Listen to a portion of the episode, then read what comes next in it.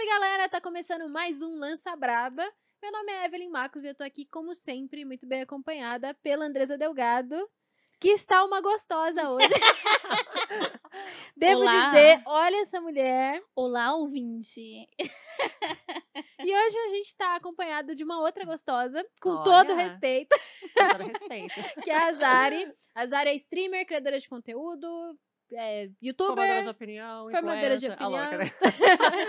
Maravilhosa. E veio aqui trocar uma ideia com a gente hoje. Zari, muito muito obrigada por ter aceitado o nosso convite. Seja muito bem-vinda. Eu que agradeço Ao o podcast. convite. Fico muito feliz de ter esse espaço para falar, né? Principalmente agora no mês do Orgulho LGBTQIA+. E vamos lá, vamos conversar. Vamos ver que, que bombas que vão, que vocês vão me lançar aí. Aquele interrogatório, né? Nossa, acidentalmente estamos fazendo no mês do orgulho LGBT. É né? verdade, verdade. Três LGBTs aqui. Olha só. é, Maravilha, Ai, que, que maravilha. lindeza. Aquele meme do, do Spider-Man, todo mundo se apontando. maravilha. Sim, maravilha. sim. Então, Zari, é, acho que pra começar, é, até a gente tava falando antes de começar aqui, uhum. É, você transicionou recentemente, né? Você se descobriu uma pessoa trans recentemente, aham. né? E eu lembro, porque eu pô, já te acompanhava e tal, que foi uma parada que foi acontecendo muito gradualmente, muito junto com a Foi. sua comunidade também, né? Muito Uhum. junto com o pessoal que te acompanhava e tal. Você fez aquele vídeo lindo, contando tudo que tava Oh. no seu coração e tal. Então, conta pra gente como que rolou isso pra você se descobrir, pra você contar pro pessoal todo esse processo que foi recente. Aham. Bom, eu comecei minhas lives ah, me considerando um, um menininho gay cis, né? E, mas já brincava com maquiagem e Você ênfase... fazia drag, né? É, só que ênfase no brincava, porque parecia realmente uma brincadeira, que a minha cara ficava uma palhaça, uma cor ridícula, que se eu até agora tá começando a pagar os votos lá na plataforma, eu tô até agradecendo. porque antes, gente, não, pelo amor de Deus, a pessoa achava que tava arrasando, né? E, enfim, ah, o, o meu processo de descobrimento como uma pessoa trans começou com eu achando que eu me via como uma pessoa não binária, né? E não que uma pessoa não binária, uma pessoa transbinária seja mais ou menos trans, né? Mas o meu processo foi se dando de uma forma que eu fui percebendo que quando eu realçava aspectos femininos meus, eu me sentia mais à vontade e confortável. Não simplesmente para fazer a live, para estar ali ah, performando algo, mas porque eu queria ser aquilo, né? Isso ainda muito dentro dos estigmas do que é ser feminino, obviamente, né? Mas ah, eu fui percebendo isso e teve, teve um momento muito específico que deu um clique, sabe? Que foi um mês antes, a- mais ou menos, de, de eu postar aquele, aquele vídeo, eu acho. Que eu acho que coincidentemente eu lembro da data, porque era o dia da consciência negra. Eu lembro que. Por causa que era, acho que é dia 20 de novembro, né? É isso. tá. Isso. Aí eu lembro por causa disso, não, não lembraria da data, né? Ah, aí nesse dia eu tava no salão e eu tava olhando pro, pro espelho, assim, e pensando, tipo, por que que eu tô fazendo tudo isso, sabe? O que eu tô fazendo, tipo, com a minha aparência, sabe? Por que que eu tô, tipo, me esforçando tanto pra eu me sentir mais o que eu era antes só na live o tempo inteiro, sabe? E aí foi um clique, sabe? Só na live você desmaquiada. É, é, exato, exato. Ah, porque é, o pessoal confunde muito, né? Essa questão de trans e drag, que depois a gente até pode conversar sobre. Mas foi ali que deu o clique, sabe? Aí eu cheguei em casa, meu amigo tava trabalhando, eu falei assim, você tá ocupado? E ele falou, tô, mas eu falei, eu vou falar mesmo assim. Aí eu falei. Não ligo. Aí eu falei e, tipo, a gente se abraçou e etc. Você foi muito fofo. falou que você se via como uma mulher trans. Exato, exato. Que eu moro com dois amigos, que são homens gays cis. Ah, e é tipo assim, tive o apoio, apoio in- incondicional deles, da minha família também, que eu não vejo há dois anos, mas porque eles moram lá no sul, né? E eu moro aqui em São Paulo. Já tava um, um ano sem ver eles quando começou a pandemia, e daí quando começou, né? Bom, estamos aí. E, mas assim, tenho muita sorte da minha rede de apoio que tenho, sabe?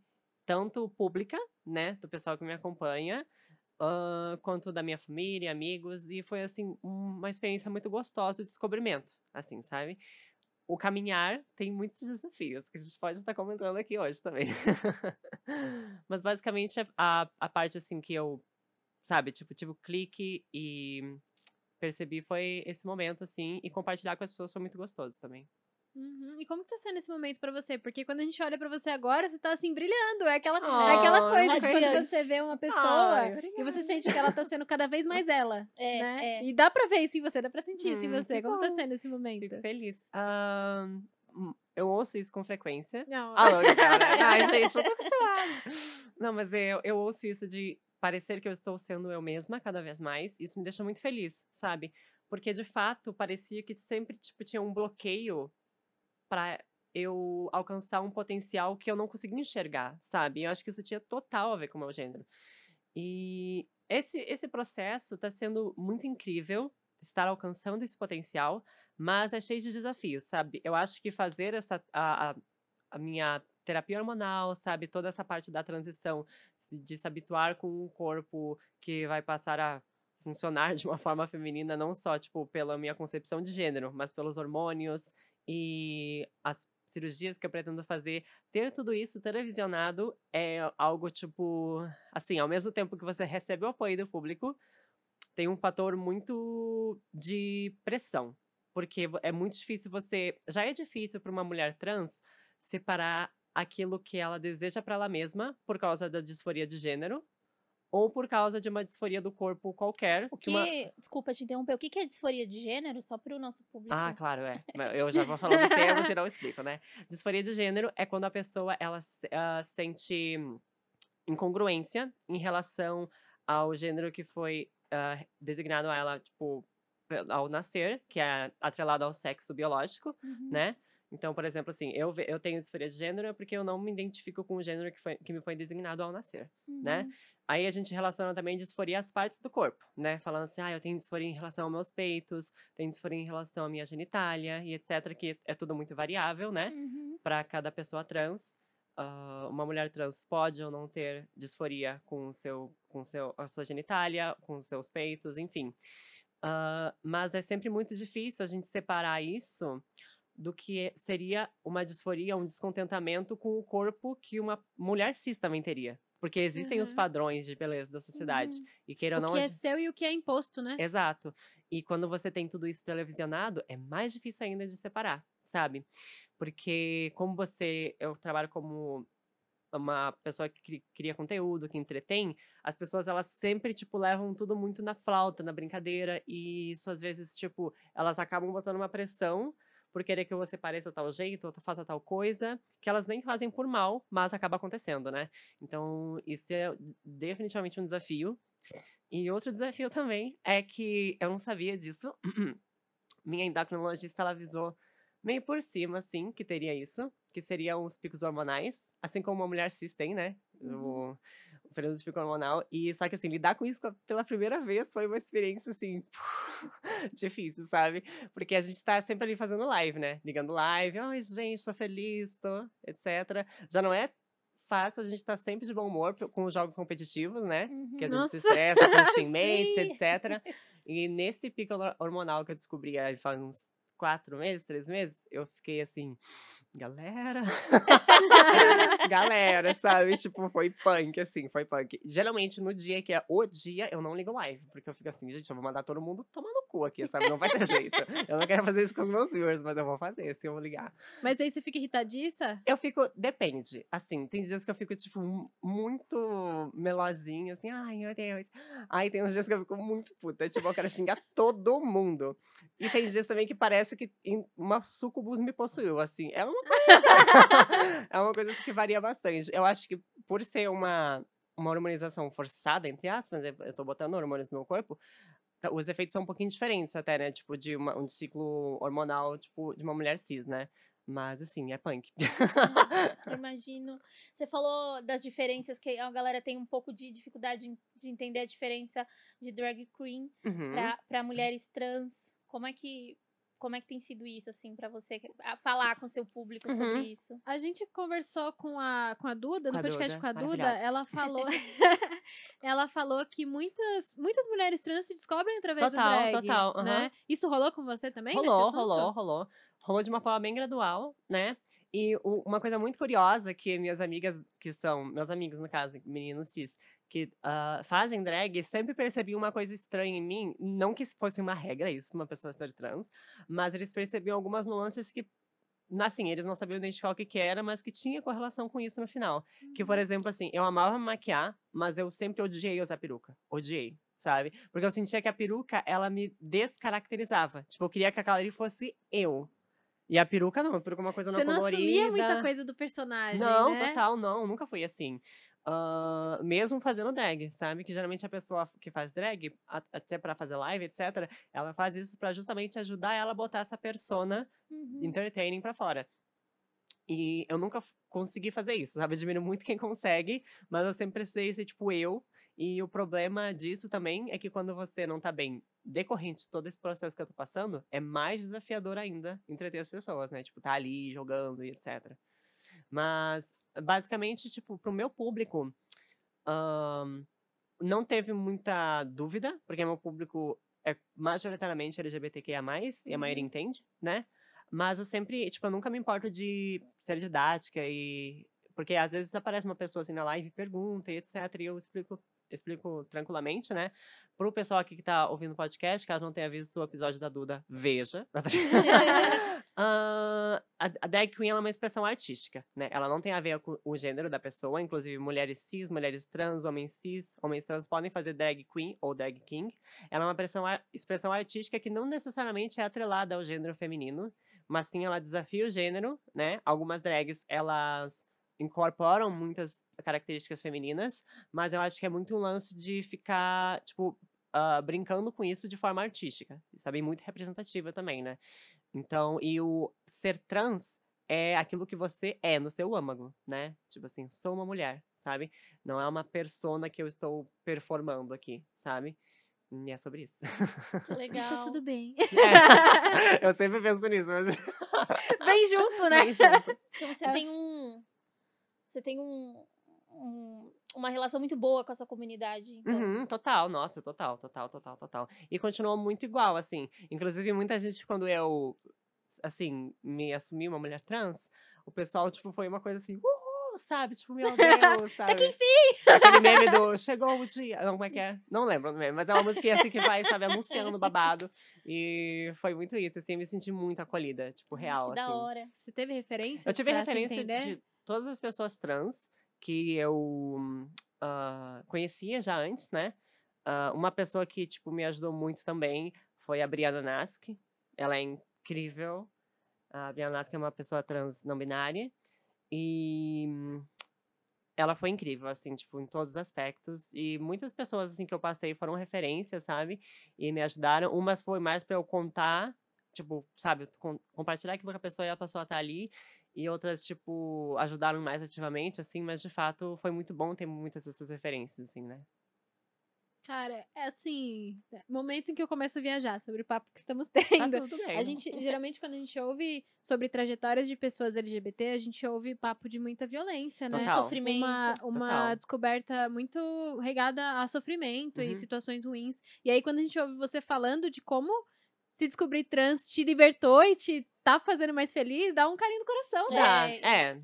É tipo assim, é um lugar muito privilegiado, né? De fato, assim, de eu estar. E não só o lugar que eu estou em termos de amigos, família, etc., mas local de trabalho também, né? O Sim. tipo, o meu trabalho, ah, o que eu, que eu conquistei de uma forma ou de outra, mas eu poder usufruir disso agora é um privilégio comparado com muitas manas trans, né? Porque a gente sabe que a realidade da maioria é muito triste, sabe?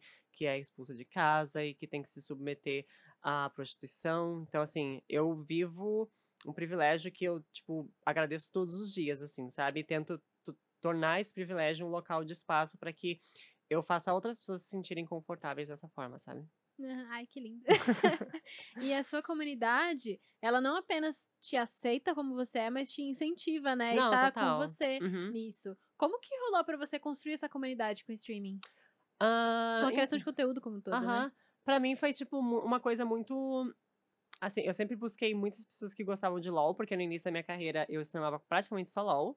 Agora eu tô querendo dar uma variada e é bem desafiador, né? Porque quando você quer mudar conteúdo, assim, você fez sempre uma mesma coisa. Aí você quer produzir outra.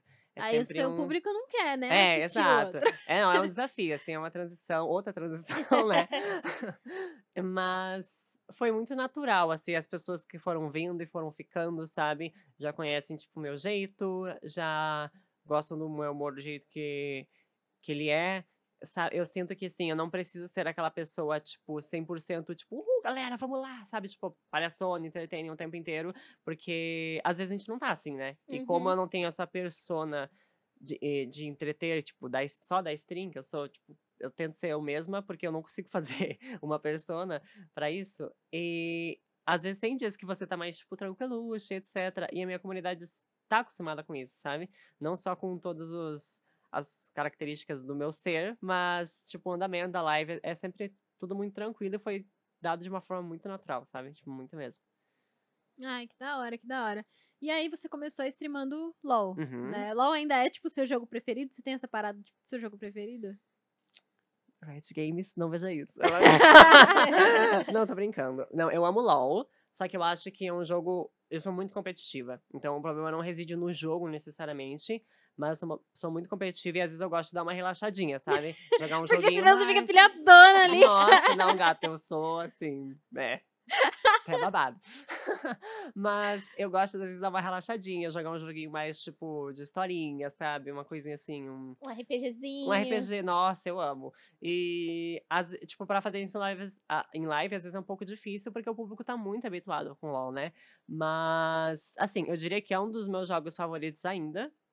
Mas, no meu mood atual, assim, hum, eu an- antes eu jogava ele, sei lá, tipo, o dia inteiro, sabe? E, tipo, mas quando você joga o dia inteiro durante cinco anos, aí chega uma hora que você quer dar uma reduzida, assim, né? Eu tenho gostado muito de Valorant, agora pode ouvir Riot. Uh! Também- o TFT também, que eu acho.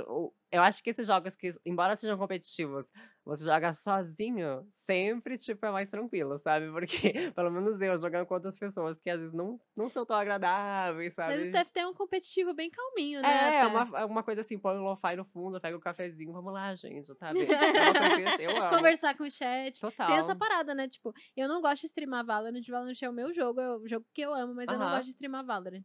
Porque, primeiro, eu jogo um pão, porque eu quero ficar conversando com o chat. É, não dá, e aí nossa. não dá, não consigo prestar atenção no jogo e no chat ao mesmo tempo. Sim. Aí eu fico querendo prestar atenção no, no, no jogo, aí eu pino, aí eu fico puta que eu pinei na Uhum. frente de todo mundo. Eu.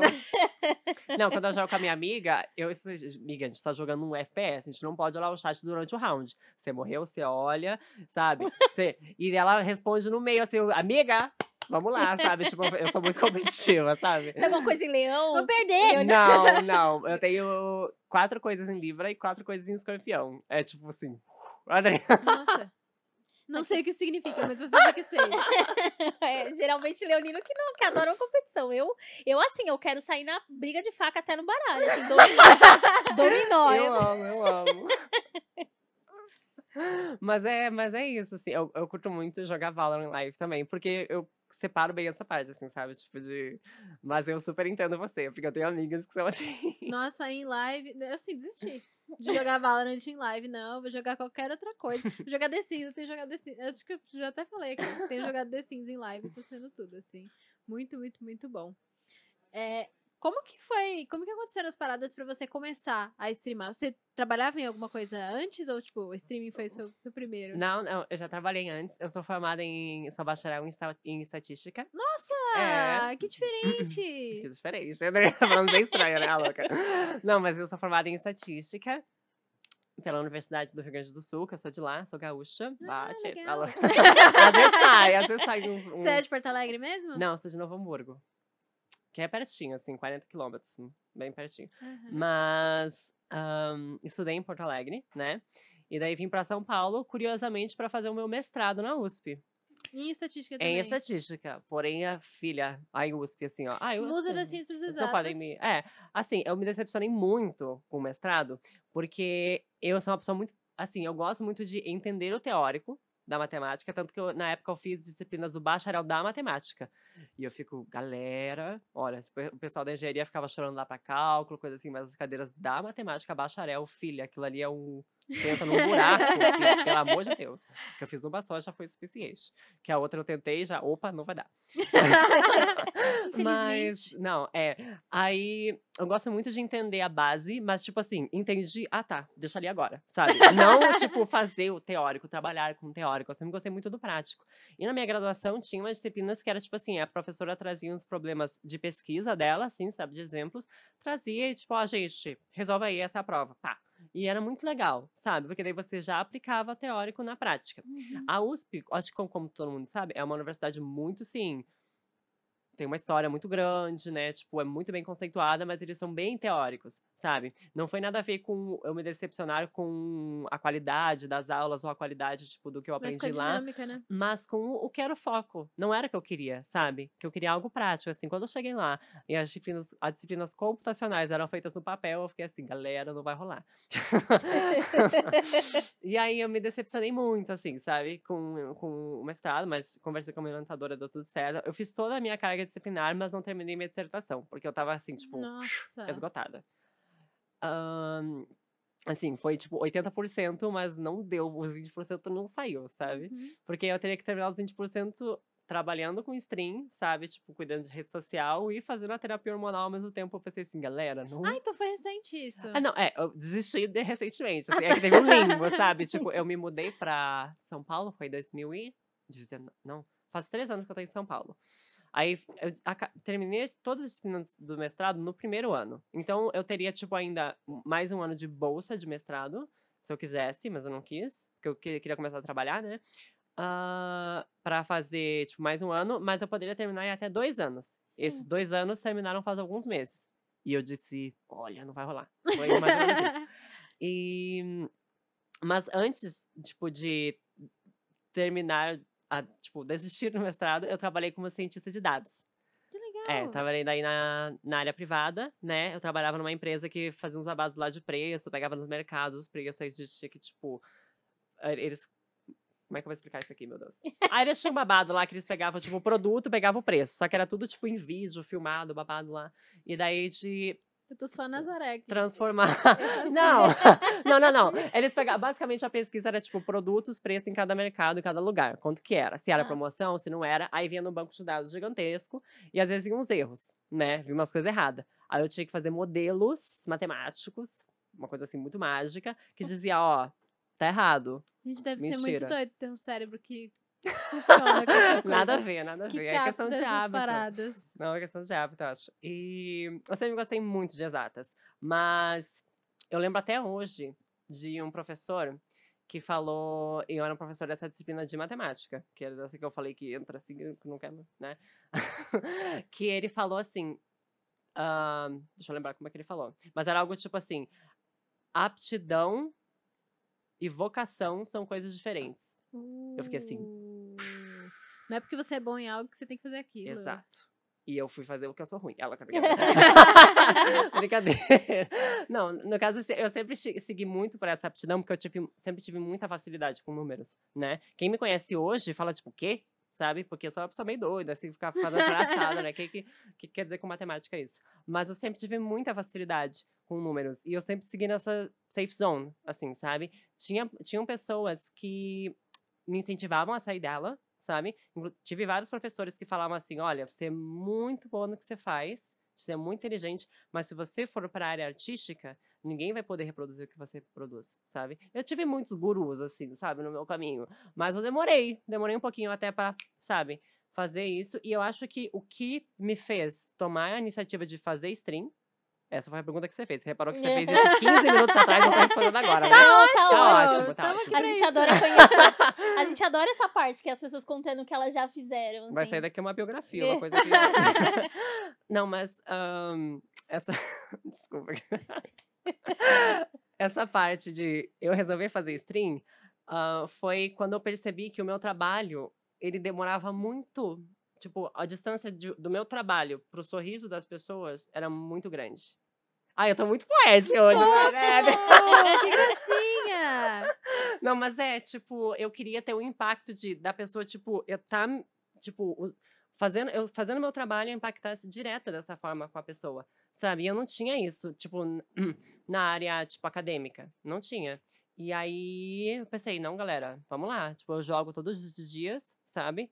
Eu comprei eu- o dinheiro que eu ganhei desse trabalho. Eu comprei PC, comprei, tipo, todo o setup lá pra fazer stream.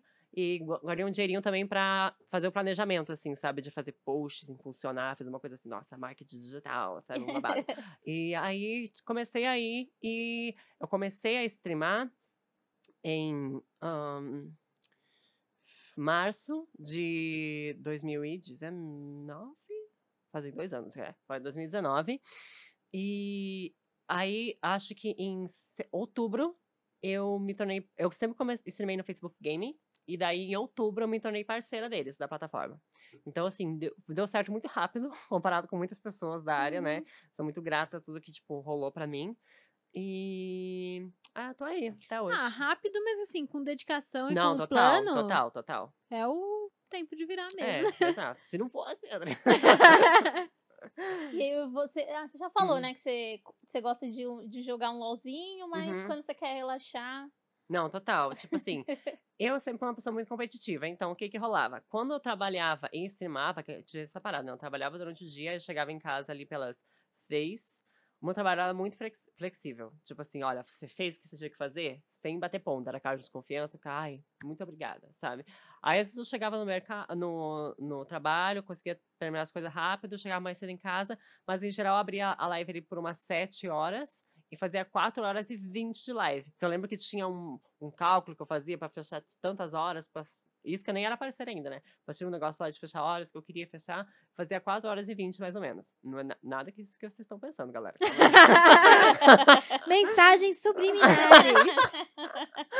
Mas ahn, eu fazia essas 4 horas e 20 e daí, tipo, passava muito rápido. Porque, sei lá, o trabalho eu tava lá com pessoas, interagindo, sabe? Legal, o meu trabalho é legal, minhas, as pessoas que trabalham comigo são legais. Aí eu chego em casa, jogo um LOL de bom humor. 4 horas e 20, não dava tempo de eu ficar de mau humor. Sabe? Hoje em dia é num triste, assim, ó. A primeira partida já me deixa puta. E. Mas aí, hoje em dia, eu acho que a pandemia grava muito isso, né? A gente tá muito mais suscetível à irritabilidade, tipo, Uhum. frustração. Porque Uhum. eu sou uma pessoa muito extrovertida, muito hum, comunicativa, muito social, sabe? Eu preciso estar, tipo. E não só de conversar, mas eu sou muito do abraço, do carinho, sabe? E lá em casa os meninos são meio assim, mais na deles. E faz muito tempo que eu não vejo minha família. E eu tenho, eu falo que eu tenho minha segunda família aqui em São Paulo, que é um amigo meu, que é o Pedro, que daí tem o Pedro, o namorado dele e a mãe dele, que eu sempre ia visitar eles, tipo, domi- em domingo, coisa assim. E eu não tenho isso, não tinha isso, né? Agora talvez eu tenha mais, porque ele já foi vacinado e a mãe dele também. Ai, que Aí, benção. é. Mas, assim, sempre tive essas, esse carinho, esse aconchego, sabe? Sempre precisei disso, porque desde, desde pequena minha mãe sempre estimulou isso em mim, sabe? Minha família toda, não só minha mãe. Mas, e daí você ficar um ano sem isso, véi. Tipo assim, e a bateria, tipo, ten- sabe, com aquela carguinha tentando fazer o que você fazia com a carga máxima. Então, é mais foda jogar jogos competitivos agora na pandemia, assim. Pra mim, pesa muito, sabe? Eu não consigo ter aquela coisa, tipo, não, vou me estressar. Não. Tipo assim. Ai, galera, tamo de boa hoje. Aí toma um First Blood lá, puta que pariu, sabe? Já- Não, eu sou desse jeitinho. O pessoal já ri, assim, tipo assim, gente, hoje eu tô tranquila. Aí o pessoal já começa a rir no chat, assim, que eles já sabem como é que eu sou. Ai. Cara, e uma coisa que eu aprendi muito, assim, eu streamo muito pouco, né? Uhum. Assim, a pessoa fica me cobrando. Mas que se você não tá se divertindo, o pessoal da live não vai se divertir Não, também, total, né? não. Aí você fica se forçando essa parada e É piora. foda, é foda, é foda. Por isso que eu tenho buscado essa transição, assim, né? Só que daí tem aquela ambiguidade de, tipo, o pessoal sempre tá acostumado com um conteúdo. Então, mesmo que a sua live esteja melhor com outro jogo, às vezes não vai assistir por causa que é outro jogo, né? Uhum. Teve um dia que, assim, o LoL tava, assim... Teve três partidas, três derrotas seguidas e foram um negócio assim. Não foi uma derrota tipo, ai, nossa, eu consegui jogar. Foi um lixo total. e aí eu fui pro Valorant, sabe? E, gente, o Valorant foi tão assim, galera, olha os headshots, olha os babados. E eu tava rindo, tipo, e, sabe? Escaralhando tudo. E tava tão melhor pra mim. E eu sei que a qualidade da live tava melhor, mas por ser outro conteúdo, tipo, né? Aí tem todo esse babado, sabe? Tipo, é bem. Aí colou menos gente. É, geralmente, tipo, quando não é LOL, cola menos gente. Mas é desafios, né? Da vida de criadores de conteúdo. Falando em criador de conteúdo, você cria pra mais alguma plataforma? Ah, eu, o- os VODs que eu tenho no Facebook, eu mando para meus editores, daí a gente tem um canal no YouTube de highlights, assim, né? Geralmente de highlights. As, muito raramente eu faço um vídeo específico, né, pra lá, mas geralmente é tipo cortes, né? Tipo, E da é live. tudo muito pra- pensadinho, né? O que você faz. Você nunca fez na louca. Como assim, na louca? Tipo, é de só começar e vamos que Nunca, vamos. É, filha, tipo, não. só Vamos aqui, tudo ó. no YouTube direitinho. vai plano de começar-. Total. Foi, a gente vai começar assim, ó, um vídeo por semana. Aí acho que não deu um mês, aí vamos dois vídeos por semana. Aí depois, tipo, eu vi que tava sobrando conteúdo demais. E até hoje sobra, porque eu percebi que era muito cortezinho, sabe? Muita coisa assim, ai, corta, corta, corta, corta, e vira uma grande, um grande vídeo. Mas ah, quando eu percebi que sobrava muito mais conteúdo, eu. Assim, vamos três vídeos por semana agora, sabe? E daí agora eu tenho outro editor, que daí tem um que faz três vídeos por semana de LOL pra mim. E, e tem um outro que faz, tipo, às vezes, não é sempre, mas quando tem conteúdo terça e quinta de outros jogos pra botar no YouTube. Eu botei esse conteúdo como extra, porque se você meio que substitui o que você fazia na plataforma, tipo assim, aí, fazia três por semana de LOL, por exemplo, e agora um deles vai ser de outro jogo, que vai performar mal, porque o YouTube não vai entregar, porque ele vai ver que as pessoas não se interessam por aquilo, né? Você tem que angariar um público tipo, da, daquele jogo ou daquele conteúdo, mas como, né? Se não é distribuído. É uma coisa meio contraditória. mas aí. Uh, eu botei como extra para justamente não prejudicar. Então, sempre Uhum. tudo muito pensado, sabe? Mas isso gera uma pressão gigantesca, assim, sabe? Gigantesca em mim. Eu sou uma pessoa muito, tipo. Tive vários breakdowns, assim, atualmente estou com dois psicólogos. um que é para que eu entrei em contato para minha terapia, né? Que era essencial, tipo, além da psiquiatra e da endócrina, tenho um psicólogo também para acompanhar semanalmente. E recentemente eu comecei a fazer terapia com um psicólogo especializado em clínica esportiva, que é psicólogo de pro players, etc, sabe? Então, assim, estamos tentando entrar nos eixos. Pra, pra tratar essa parada da sua relação com a competição. Com a competição e com tudo que engloba o, eu estar jogando, né? A stream, a minha cobrança e, né, tudo isso. É, geralmente existe um, um- uma pressão para o criador de conteúdo, né? A gente sempre tá falando aqui Uhum. que tem uma coisa legal de, de conversar com o seu público, tem uma comunidade, mas também a gente, de certa forma, tá apresentando só uma parte do que a gente é pro Uhum. público, né? E às vezes as pessoas, elas acabam é, criando expectativas e, se- e se chateando com o criador de conteúdo, e Total. às vezes a culpa não é do criador de Uhum. conteúdo, Total. é o jeito que você olhou esse criador Uhum. e tenham mais paciência com as pessoas, né? Estamos todo mundo vivendo a pandemia Uhum. e esse caos todo. E é importante que a gente também tenha empatia com o criador de conteúdo, com essa pessoa que tá por trás Nossa, da total. câmera. Assim, eu tenho muita sorte com o meu público, que eles são incríveis nesse quesito. Mas vira e mexe tem uma pessoa nova, assim, que dá um fora, sabe? E às vezes eu tenho que até segurar o chat, porque o chat sai que nem, sabe, abriu, o- soltou a coleira dos cachorros, vai pra cima, assim.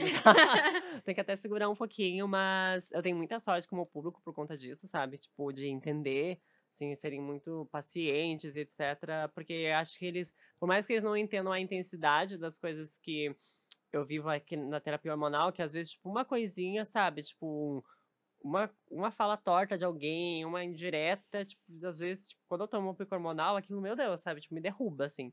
Então, a pessoa é bem compreensiva em relação a isso, sabe? Aham, com certeza. Mas você acha que rola de vez em quando do pessoal, tipo, esperar de você uma coisa que eles inventaram e isso trazer uma parada esquisita pra você? N- não chega a ser um sentimento, tipo assim, que eu acho injusto, sabe? Mas rola muito de, às vezes, as pessoas ahn, esperarem o que vem, por exemplo, assim, no YouTube a gente recorta tudo aquilo que foi bom na live e põe lá as melhores partes, né? Às vezes as pessoas, elas esperam que aquilo seja a live inteira. E, véi, não tem como, Não tem sabe? Espera que a live seja só o highlight ali. É, exato. Tipo. E às vezes é incrível, assim, porque eu sou uma pessoa que, tipo, muito, assim, high energy, sabe? Tipo, ah, vamos lá. Só que às vezes você começa assim. E os jogos, quando você joga jogos competitivos, as partidas são tão merda que, tipo, vai, vai. Acaba uh, vibe. Sabe? Tipo, totalmente, assim. Então é, é bem complicado, assim. Tem algumas pessoas que entendem. E tem outras que, tipo, não que elas se, se irritem com você, mas elas esperavam que você continuasse, tipo, a todo gás, sabe? E não rola, né? Tipo. Aí, né, sobre isso. E tá tudo bem. É, E, pô, agora você é streamer de games, né, Uhum. e tal. Como que rolou na sua vida pra você ter essa relação com games? Tipo, você é daquelas que joga desde, desde criança Meu mesmo? pai me deu meu primeiro videogame com dois anos de idade. Nossa! Aí já era. Super Mario aprendeu a World. andar, aprendeu a falar, Ah, é. aprendeu a jogar Super Mario. Foi isso. Então, assim, sempre presente na minha vida. Aí tinha o Super Mario e eu lembro que tinha as locadoras e você podia alugar jogos nas Uhum. locadoras. Que era tudo, nossa, eu amava. Aí quando lançou o PS2, eu não tinha o PS2, mas às vezes, às vezes eu jogava ele, que meu pai ia trabalhar num lugar lá e ele me dava. de- eu ia junto com ele. E daí ele. Eu tinha uma locadora perto que dá pra você jogar PS2 na locadora. Ah, eu também Ah, joguei muito legal. assim. Aí eu jogava, é.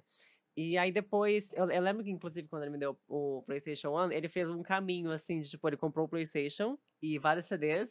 Aí eu tava, sei lá, na cozinha, eu lembro de, nossa, faz tanto tempo, mas eu lembro, tipo, porque a memória é muito afetiva, né? ele botou os CDs, assim, sabe? Fazendo um caminho até Ah. o videogame, assim, sério. Meus pais incríveis. Ai, que gracinha! Que legal. Muito da hora a gente é, sentar aqui no podcast no mês é, tão importante para nós que somos LGBTs e Uhum. ter relatos de famílias assim tão legais assim. Isso é muito importante, Uhum. assim, porque é como a Evelyn falou, assim, a gente senta para ouvir as histórias e elas são de muita luta, Sim. né? É sempre uma jornada, Uhum. mas é bom também a gente Uhum. ficar com o Total. coração a- aquecido assim. Total, É bem total. legal. É, só puxando esse assunto um pouquinho, é, como que seus pais reagiram quando você contou pra eles que você era trans? Então, é que assim, antes do trans, teve o Oi, sou gay, né? Tipo, muito Ah, tempo antes, aham. né? Então, o mais choque foi o gay, assim, sabe, na época. Porque quando eu era mais novinha, eu percebia que, tipo, ah, meus pais tinham algumas falas e pensamentos problemáticos, etc. Mas foi chegando num ponto que não dava mais pra fugir, sabe? Não dava mais.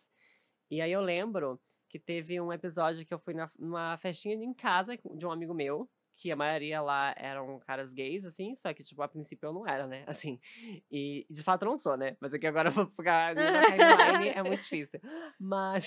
Não é? Na época meio que era? É, foi tipo isso. Ah, aí ah, teve um menino lá que deu em cima de mim. Só que ele deu em cima de mim de uma forma, tipo, super respeitosa, assim, sabe? Tipo, super de boas. Ele ficou conversando. E daí eu falei, olha, não vai rolar. E daí ele ficou, tipo, de boas, mas continuou conversando, assim, sem forçar nada. E eu fiquei, gente. Meu Deus, sabe? Não vai rolar, mas será Mas- que eu não queria? Não, foi Mas total. Por que que não vai Eu rolar? chegando em casa e dormindo depois assim, sabe? Tipo, foi muito isso. E aí, essa semana eu fiquei digerindo, assim, sabe? E aí eu pensei, tipo, não, galera, não dá mais pra fugir disso, não. Porque o que que rolou? Geralmente. Você tinha quantos anos nisso? Eu tinha 17, 17, Nossa! 16. É, porque geralmente o que acontece? A, o, o cara, tipo, a pessoa é ah, LGBT, ou em- vamos falar aqui mais estrito à sexualidade, né? Se a pessoa é gay, gay lésbica ou bi, né? Ela sente isso e ela já sabe. Tipo assim, ela não precisa se convencer que ela é. Tipo, ó, eu senti isso aqui, eu sou, sabe? Eu tinha uma autonegação tão forte que, tipo assim, por mais que eu sentisse, tipo, tivesse estímulos, queresse as coisas, eu pensava, não, não, galera, não, sabe? Tipo. E aí. ahn, eu. Nesse, nesse episódio que ocorreu, e eu pensando nisso, meio que foi um desbloqueio disso, sabe? Então, quando eu me assumi pra eu mim tô mesma. pensando no menino que deu em cima de você vendo o podcast. o fora mais game changer Não, mas depois eu fiquei com mundo. ele, depois eu fiquei com ele. Depois eu- Ah, Legal, legal. Ahn, Ai, que, que, que interrompeu a linha de pensamento. tá tudo bem. É que você já tava na fanfic, né? Eu já falei, calma. É, a Evelyn é fanfiqueira, cara. Tem que Desculpa! Não, mas aí, ah, meio que quando eu me assumi pra mim mesma, eu me assumi pros meus pais. Eu lembro que era carnaval, sabe? Eu tava com 17 anos, era carnaval, então era ali fevereiro, por aí. Uhum. E daí eu cheguei na sala assim. tacaraca, tacara- Brincadeira, não cheguei não. Mas eu cheguei assim, galera, eu preciso contar alguma coisa, sabe? E daí foi tipo assim. Aí eu lembro que primeiro eu falei, tipo, eu não sei porque a gente tem essa concepção, e inclusive isso se reflete muito, eu acho, na. O preconceito que a própria comunidade LGBT tem com pessoas bissexuais e pansexuais, né? Que primeiro eu me assumi como bi, porque talvez aquilo ali fosse, tipo, sabe, mais ameno. Porque eu ainda gostaria de mulheres, na época, tipo assim, me eles me enxergando como um homem, né? E, mas aí depois de uma semana foi tipo assim, foi um- meio que um, tipo assim, o meu pai já tinha digerido aquilo completamente, sabe? Quando eu era mais nova, o meu pai, ele era o que mais, tipo, repreendia algumas coisas, tipo, não foi mil maravilhas, assim, também, sabe? Que algumas coisinhas, tipo assim, Uhum. ai, senta direito, não sei o quê, Uhum. sabe? Tipo, os nossos pais, né, os homens, eles estão mais nessa, nessa cultura da masculinidade tóxica, Total, né, de total. impor nos Uhum. filhos meninos, É, né? então. Não dá pra entender. É, tipo assim, não é justificável, mas a gente Uhum. compreende o, a razão de acontecer, né? Aham, De onde vem, né? Exato, exato. E, mas eu acho que depois de um tempo, justamente por meu pai ser mais combativo em relação a essas coisas antigas, ele digeriu mais rápido. A minha mãe era uma vibe tipo assim, ai, a gente sabe, mas a gente não sabe, sabe? Tipo assim, eu, tô aqui, eu tô aqui assim. É. E aí, tipo, quando eu contei, ela ficou mais chocada que meu pai. sabe? Sendo que ela já tinha dado umas indiretas e feito uns babados, assim. Mas aí, tipo, passou uma semana, tudo safe, conversamos de novo, daí eu reafirmei, me reafirmei na época, como gostando só de homens, né? Assim, quer dizer, ainda gosto só de homens, mas na época isso significava eu ser gay, né? Porque eu era Uhum. vista como um menino. Ahn, e aí, tipo, dali pra frente foi, tipo, tudo melhorando, assim, sabe? E eu me assumi, me assumi trans, foi, tipo assim, video call, porque foi esse ano, né? Eu não vejo, eles estão lá no sul. E foi, tipo, galera, precisamos conversar de novo. Here we go again. Ah, e daí foi tranquilo, sabe? Porque meio que a minha mãe já tinha. meu- meus pais já tinham, tipo, a ideia de, tipo. Talvez uma coisa levar a outra no meu caso. Sabe? Eles sabem que isso não é, tipo, não tem uma. Não é como se fosse uma devolução, né? Porque algumas pessoas acham isso, É, né? Mas. ahn, eles já tinham, tipo, não suspeitas, mas assim, a possibilidade na cabeça deles. Então foi tranquilo, assim, sabe? E aí, agora, hoje em dia, tipo, é super de boas, assim, pra mim, com minha família. Aham. Aí a gente puxou esse assunto que a gente tava falando do seu pai que te apresentou videogames Uhum. e tudo. Aí, quando você foi crescendo, você foi se interessando por outros jogos? Como que foi? Ah, então, aí eu sempre joguei em, em console, né? Até o PlayStation 1. Só que depois do PlayStation 1. Ah, Acho muito chique você chamando de PlayStation 1. Ah, é o meu jeitinho na live. Eu falo assim, tipo, tem. Não, gente, eu juro que não é tipo assim, ai, sabe inglês. Não é isso. É só porque, tipo, às vezes eu escuto as coisas em inglês e eu memorizo a fala em inglês. Eu tenho que. Se eu quiser falar, tipo, no jeito, sei lá, PlayStation 1, sabe? Tipo Play assim. 1. Play 1. É, eu tenho que, tipo, pensar pra falar. Porque às vezes, tipo, sabe, tem que Ah, resgatar. não, a, a assim. Anitta já, já falou sobre isso, que é muito difícil pensar em várias línguas. Tá É, tranquilo. o jeitinho. Às vezes o pessoal, Problemas de musas bilíngues. o pessoal me zoa na live, porque eu falo, sei lá, Shaco, que é o Chaco do LoL, sabe? Eu falo umas coisas assim, Lu- Lucian, eu falo Lucian, sabe? Tipo, só que é, tipo, automático, sabe? E chique, daí, chique. é, o pessoal me zoa, né? Mas tudo bem. e aí, ahn, enfim, voltando ao PlayStation 1, Play 1. Ah, ah, depois do, do, PlayStation, do PlayStation, eu fui pro PC direto.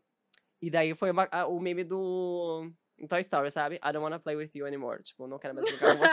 Foi só PC daí pra frente. Tipo, abandonei os consoles geral e comecei muito no mundo dos MMORPGs.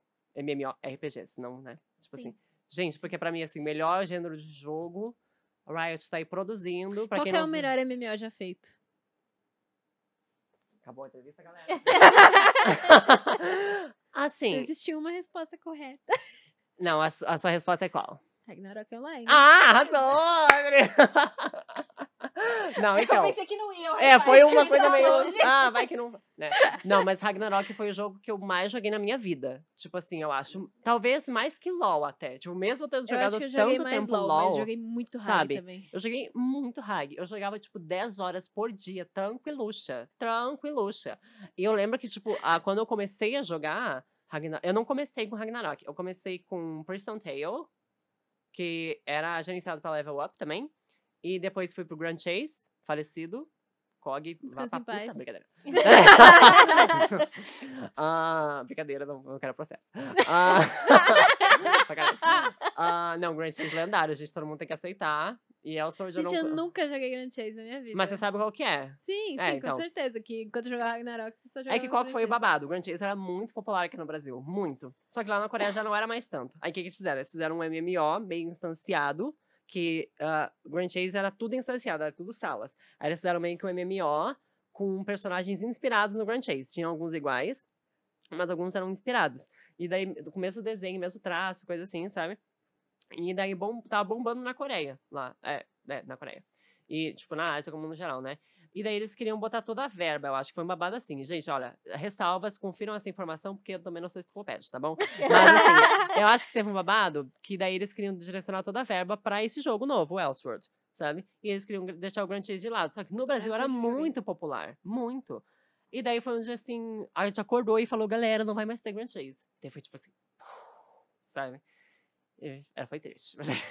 Mas assim, águas passadas. eu tri- Porém, aí Já eu fui do... superei, só choro quando lembro. Exato, exato. Ah, teve o Prison Tale, aí o Grand Chase, e meio que junto com o Grand Chase eu comecei no Ragnarok. E daí, tipo, eu jogava muito Guerra do Império. Só que assim, eu era escoradíssima, escoradíssima, porque eu, eu sempre joguei ah, de sábio, sempre, sabe? Sempre. Amava. Hoje em dia eu tenho um feiticeiro nível máximo lá no Thor, belíssimo. Amiga, vamos jogar junto. Vamos, vamos, total. Eu nunca joguei E no Thor. Eu tenho, eu tenho um feiticeiro, uma musa, um bioquímico. Os babados, agora eu sou babadeira. Mas na época, que eu era uma criancinha assim, ai meu Deus, eu não, eu não conseguia upar, tipo assim, sei lá, eu tinha alguns, um, sei lá, ficava mais fazendo outras coisas do que upando. E eu era um sábio afundadíssimo. E, mas tinha um clã que era, tipo, sei lá, top 10 do servidor, que eles, ai, vem aqui pro nosso clã. Aí eu fazia lá, na, ia na Guerra do Império, só soltar um proteger de terreno, assim, fiz meu trabalho, sabe?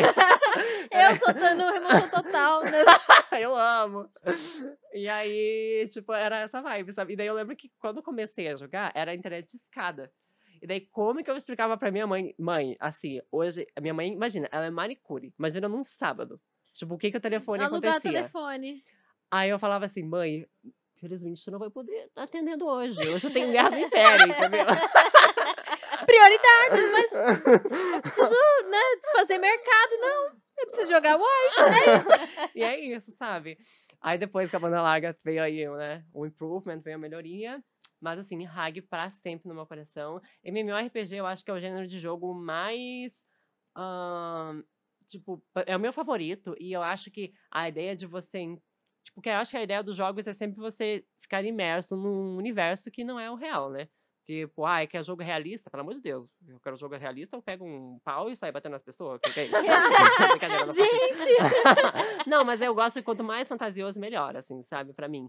E o MMO, ele proporciona essa imersão de uma forma muito mais profunda, sabe? Porque você faz o seu personagem, sabe? Tipo, você é aquele personagem, você vive, você upa, sabe? Você conhece outras pessoas. E eu sinto muita falta desse gênero ser po- mais popular. Porque hoje em dia o pessoal de 18 anos quer jogar uma partida de 20 minutos, quer xingar os outros, e é isso aí, entendeu? Não quer, tipo, ficar upando 10 horas por dia que nem eu ficava, sabe? Então. Na minha Na minha época, louca. Não, mas eu, eu tenho jogar perce- 10, ran- 10 horas de LOL por dia. Era muito mais pacífico jogar 10 horas de Ragnarok, né? Você ficava lá só Total, de nossa. boa, de E, mas eu percebi que esse é um movimento que afeta todas as idades também, né? Não é que o pessoal mais novo já chegou inserido nesse contexto, tipo, super coisas rápidas, sabe? Tipo, partidas não é mais um negócio que você pode ficar 10 horas. A partida dura 25 minutos. Se você quiser ir outra, ok, mas ela dura 25 minutos. Aí você, sabe? Então, eu percebo que isso afetou muito o mundo dos games, assim, sabe? Em termos de gênero de jogos, sabe?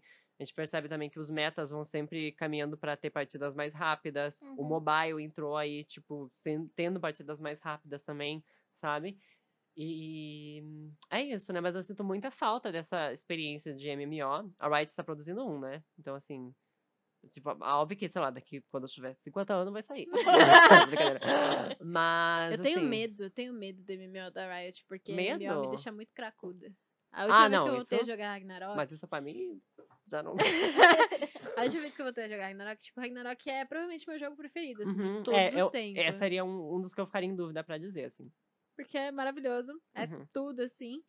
E a última vez que eu voltei a jogar, eu acho que foi 2019, 2018, assim. Faz um tempinho. Acho que foi 2018, sei lá. Uhum.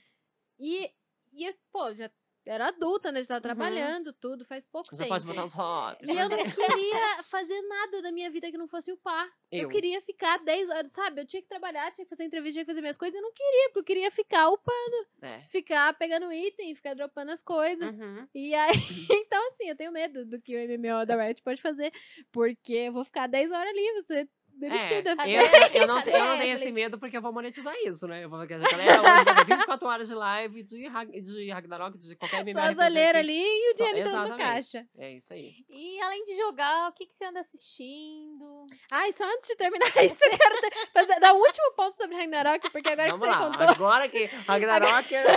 Alô? entrou no assunto assim, que eu. Nossa, meu buraco negro. É, você falou que você jogava de sábio, né? E aí eu pensei, nossa, eu sempre joguei de Sinks, né? Que era assim, o Assassin's Aham. Cross. É, Algoz. Algoz, né? E aí eu fiquei pensando, nossa, eu jogava. Ah, era forte e tal, mas eu jogava porque a menina era muito gostosa, assim, Era- pro ela- padrão de sim. boneco 2D. Sim. Ó, o meu, o meu, foi, o- Paura, pa, Paura. foi o meu pausa. Bioware Awakening, que cara. disse? Peraí, pausa. O que, que essa frase era muito gostosa pros padrões de 2D? É, que, tipo, pô, o tamanho que é do um bonequinho, E cartunzinho, ela era um cartãozinho. pixeladinho. Ela, tipo, tinha... Mas ela tinha roupinha toda tal, e, e a sainha meio Total, rasgada ali, total. de tipo. Mato, Mas, mato homens da navalha, sabe? E eu, tipo, sou bissexual, não descobriu ainda, vou jogar muito com esse boneco. Mas, ironicamente, acho que a, ma- a mais sensual era a arcebispa, sempre foi, né? Sim, Ironicamente. Ela usava, ela usava meinha, sete oitavos, assim, tá liga. Eu amo. Ai, Gente, o que que... a- ouvinte, o que que está acontecendo aqui? É um episódio a gente assume nossas paixões furries, no outro É. nossas paixões 2D, nossas by Awakening. Nossa, gostosa bonequinha de 2D. Enfim, o que, que você tem assistido? Puxando a pergunta da D pra gente sair voltar, dessa. Vamos voltar, deixa, peraí. Vamos lá. Ahn, eu te, agora eu estou assistindo, eu assisto muito anime, muito anime. E, só que assim, eu comecei Mahou Shoujo, ai, garotinha, brilhos, tatatá. Eu só queria assistir isso. Aí me rendia Naruto, assisti tudo Naruto. Clássico, tipo, né? Sem Tudo. pós-fila. Quer dizer, chegou um ponto... Sem pular os fillers? Chegou um Como? ponto. Não, chegou um ponto que eu pulei os fillers. Quando que eu pulei os fillers? Spoiler, galera, que assiste Naruto ainda. Pelo amor de Deus, faz 50 anos que eu não sou de anime. Mas qual o ponto que eu comecei a pular? Quando eles vão lá pra aquela ilha pra treinar o Naruto. Só que no caminho. Lembra que a, a ilha que eles vão pra treinar o Eu Naruto? todos os fillers. Pra eles, pra ele controlar melhor a raposa? Uhum. Então, aí tem. Antes deles chegarem na ilha, eles passam por N coisas no barco, N coisas na ilha. Eu acho que é tipo assim, uns 20 episódios de Sim. fila. E isso, aí eu fiquei, não, galera, não. Não vou estar mais aceitando. É porque esse arco do, do treinamento dele na ilha é muito bom. É. É, muito bom. Só que então, antes tipo, dele tem muitos fillers. Aí esse eu pulei. Não, eu pulei todos. Eu pulei todos, assim, tipo, tem, sei lá, 800 episódios de Naruto. Eu assisti 500, Uhum. sabe? Eu pulei todos os fillers. Me fizeram assistir aquele episódio do, do da máscara do Kakashi lá. E eu queria pular aquele Ah, também. Falaram, assisti. nossa, esse filler é muito bom. Não é. Filler é não ruim. é, não é. Pior que não é. Nossa, tem um Essa é a minha opinião não, impopular de hoje. Esse filler é ruim, sim. E hipersexualiza a Sakura, que tem 12 anos. Sim. Não, e tem um também que, tipo, uma menina, uma. A Ino vai lá, ah, uma missão, e no fim a missão é substituir uma menina que vai casar com um cara, tipo, um filler, filler, filler, filler, assim, sabe? E eu fico, não, galera. Peraí. Aí não, me. Imagina você esperar uma semana pra assistir um episódio de Naruto, o pau torando no negócio, e aí é o episódio do da Ino indo casar com o Sim. maluco. Ainda bem que eu não. Acho que, eu- como eu comecei a pular, já tinha passado. Já era antes do robô. Porque todo mundo fala que esse do Naruto robô é o pior do. esse eu não assisti. Ai, ai. Mas enfim, aí, tipo, qual foi a minha trajetória? Eu sempre assisti anime na TV aberta quando passava, né? Mas aí quando eu comecei assim, ó, vamos assistir esses babados pra valer. Aí eu assisti Sailor Moon, o clássico e o Crystal inteiros. Eu sou apaixonada por Sailor Moon, apaixonada. E Sakura Card Captors, assisti o antigo e agora o Clear Cardo, que saiu, novo. Tá incrível. Boomers, não digam que está ruim, está ótimo, tá bom? Nossa, vou assistir. Vou Tá assistir. muito bom, tá muito bom. Ahn, e aí depois, tipo, ah, assisti, Madoka, assisti também. Esse eu tô Ah, pra assistir também. muito ele, é, ele é bom. ele é legal. Muito bom. Só que é tipo assim. Nazaré, sabe? Tipo, chega um momento que você fica galera. E daí. Como não, assim? é porque, tipo, mexe em realidades, sabe? Tipo assim. Não sei as palavras. Física, né? Aquela. Realidade alternativa. É, não, não é bem realidade alternativa, mas é uma coisa tipo assim, a entropia do universo, sabe? Energias, nossa, sabe? Dimensões, é uma babada assim. Aí tem uma hora que você fica, galera. E no filme, que daí, tipo assim, tem três filmes, os dois primeiros resumem a, tempo- a temporada. E o terceiro é uma coisa à parte, que é depois, né? Aí eu assisti todos os episódios e fui assistir o terceiro filme eu fiquei assim. É mais louco ainda, mas assiste que é bom. Aí depois de, tipo, saturar os glitters e as, sabe? Ah, legal. Aí eu fui pra Naruto. Gostei muito, muito, muito, muito de Naruto. E aí depois de Naruto eu comecei. Ah, eu assisti Mag. Mag ou Magi, não sei como é que é a pronúncia. Aí comecei a várias. Aí, assim, eu acabei de assistir recentemente Hunter x Hunter.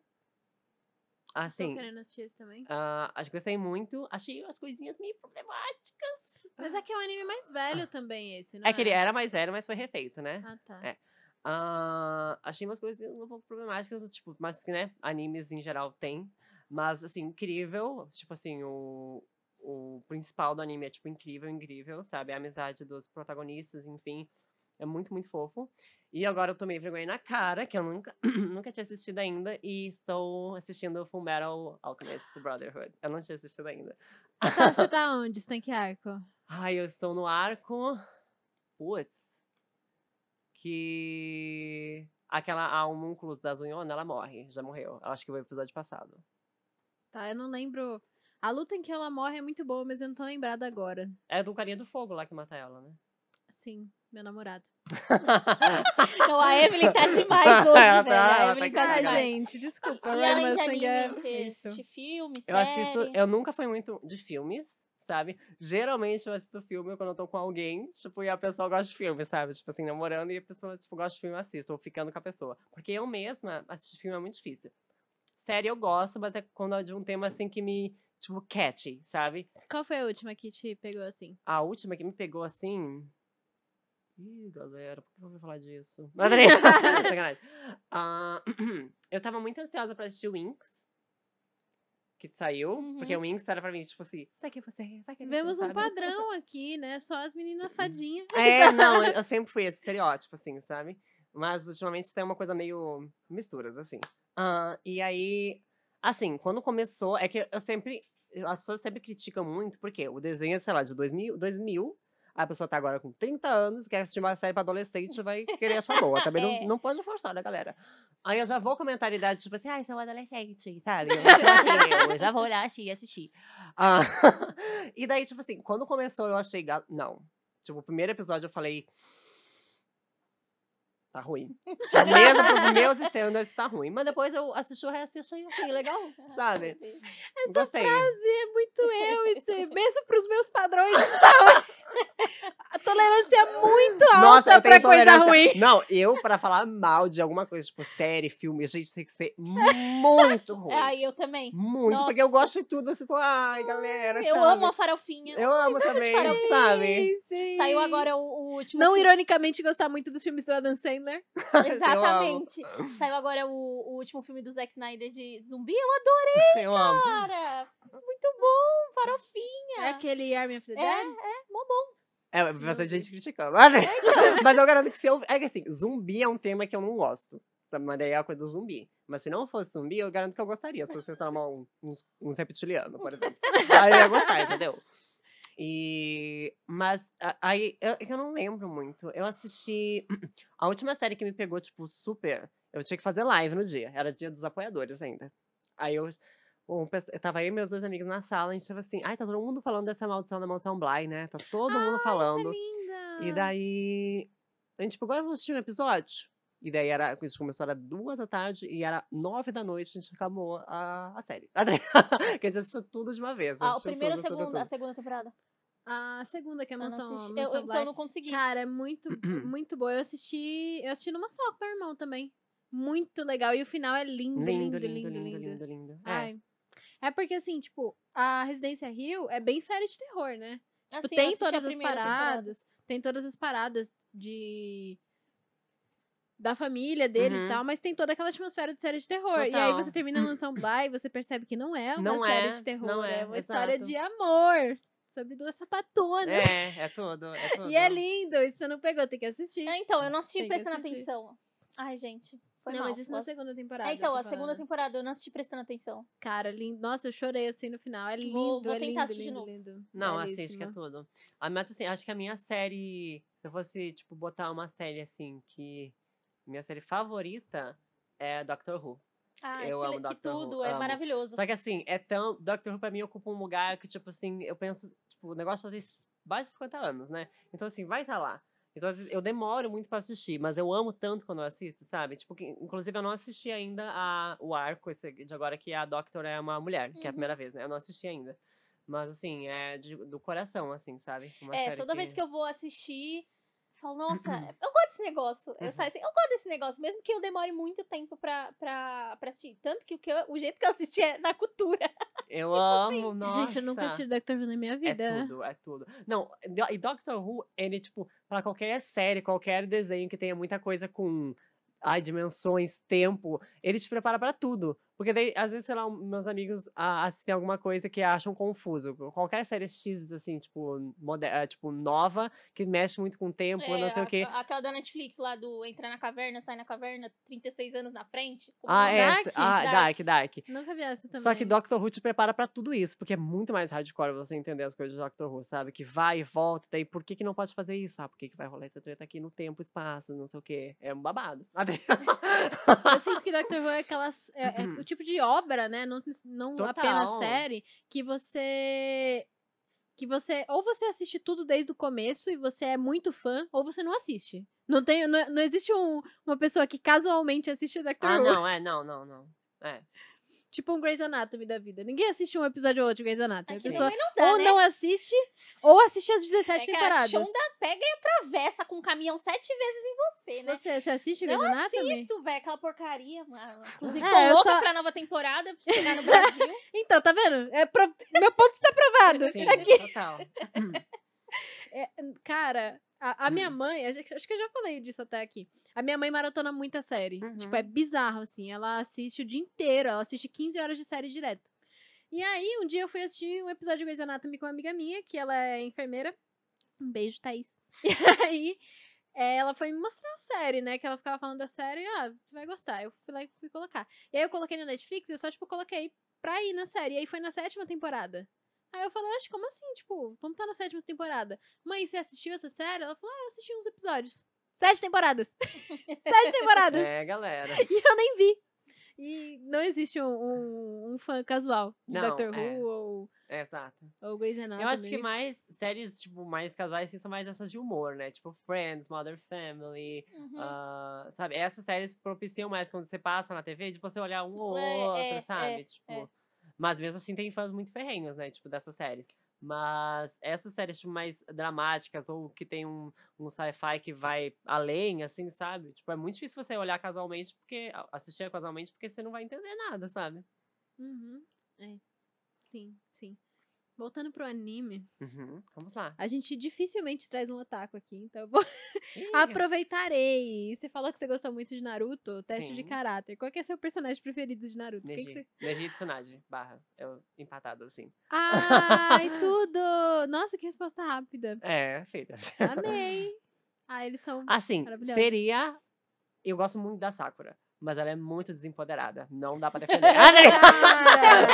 Ah, né? Cara, velho? Mano, então, Amiga. a Tsunade é a única mulher bem escrita de Naruto. Isso me incomoda Sim, demais, cara. sim. Quando eu assisto animes, animes mais novos também, mas tipo, você vai assistir um Fullmetal Alchemist, todas Uhum. as mulheres de Fullmetal Alchemist são incríveis. São. Porque a mangaka é uma mulher, Uhum. né?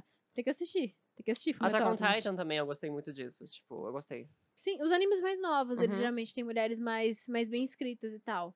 Mas aí você vai ver Naruto e você fica muito incomodado com a, com a Uhum. parada. Muito, muito, muito, porque a Sakura tem tanto potencial. Uhum. Tipo, ela é treinada pela Tsunade, ela consegue desenvolver a parada lá do, do Byakugou, né? Acho que é o nome. Acho que é. aham. E, e tudo isso. E, e a Sakura. Cara. A Sakura não tem família, sabe? Sim. Você não, não mostra a família da Sakura, Exato. não mostra nada sobre ela. E. Eu, ai, odeio, odeio o Sim, Kishimoto. sim. Então, Zara, a gente conversou bastante aqui, falamos de várias Bastante. coisas, xingamos os autores de obras. Empresa. E acho que pra ir fechando, eu quero saber o que, que você tá querendo pro seu futuro, tanto pessoalmente quanto profissionalmente, né? O que, que você tá planejando aí pros próximos tempos? Uhum. Bom, eu quero muito explorar mais como streamer ainda, sabe? Tipo, expandir essa percepção de conteúdo, de fazer mais conteúdo variado, sabe? De trazer um pouco mais eu para o meu público cada vez mais, né? E sempre incluir eles na questão da transição. Eu acho que isso é muito importante, desde que eu me sinta confortável com isso, né? E futuramente também quero muito explorar, tipo, música, porque é uma coisa que sempre morou no meu coração. Antes de me mudar para São Paulo, eu fazia parte de um coro e era solista no coro, sabe? Só que desde que eu mudei para São Paulo, parei de fazer qualquer atividade, a não ser cantar em casa, assim. E tenho vontade de, de retomar isso bastante. E acho que essas são minhas principais intenções, assim, sabe? Para um futuro próximo. Entendi, estaremos te acompanhando então, Obrigada. nessas, nessas suas jornadas, né? Nessas coisas que você tá querendo. Zari, muito obrigada por ter aceitado o nosso convite Eu mais uma vez, né? Por ter vindo aqui. Foi incrível ter esse papo contigo. A gente Foi. tá. Foi. A gente ficou assim, bobinha de feliz em vários Oh, momentos, né? fofo. Então, queria né, agradecer você e te Obrigada. desejar boa sorte em tudo que você for planejando aí para os próximos tempos. Obrigada. Quero que você deixe suas redes para o pessoal te acompanhar. Me Fala lá pro. tudo. O meu canal no YouTube é Zari, tá? E as minhas outras redes de arroba, Instagram, Twitter e a própria página da stream, que é ufb.gg, é tudo eu, Zari. Eu, tipo de eu, me. ah, Zari, que é Z-A-H-R-I, tá? TikTok, Instagram, Twitter e a stream. É isso É aí, isso. sigam a fada, deem stream nela. Anja. E queria agradecer também a vocês que acompanharam a gente, que estiveram com a gente durante esse tempinho. Sempre um prazer estar com vocês também. Convidar vocês a seguirem o nosso canal do YouTube, o Lança Braba, o canal de cortes também, Cortes Brabos, e todas as nossas redes que estão aqui em algum lugar. Muito obrigada, Lança Braba vai ficando por aqui. Até a próxima. Valeu, gente.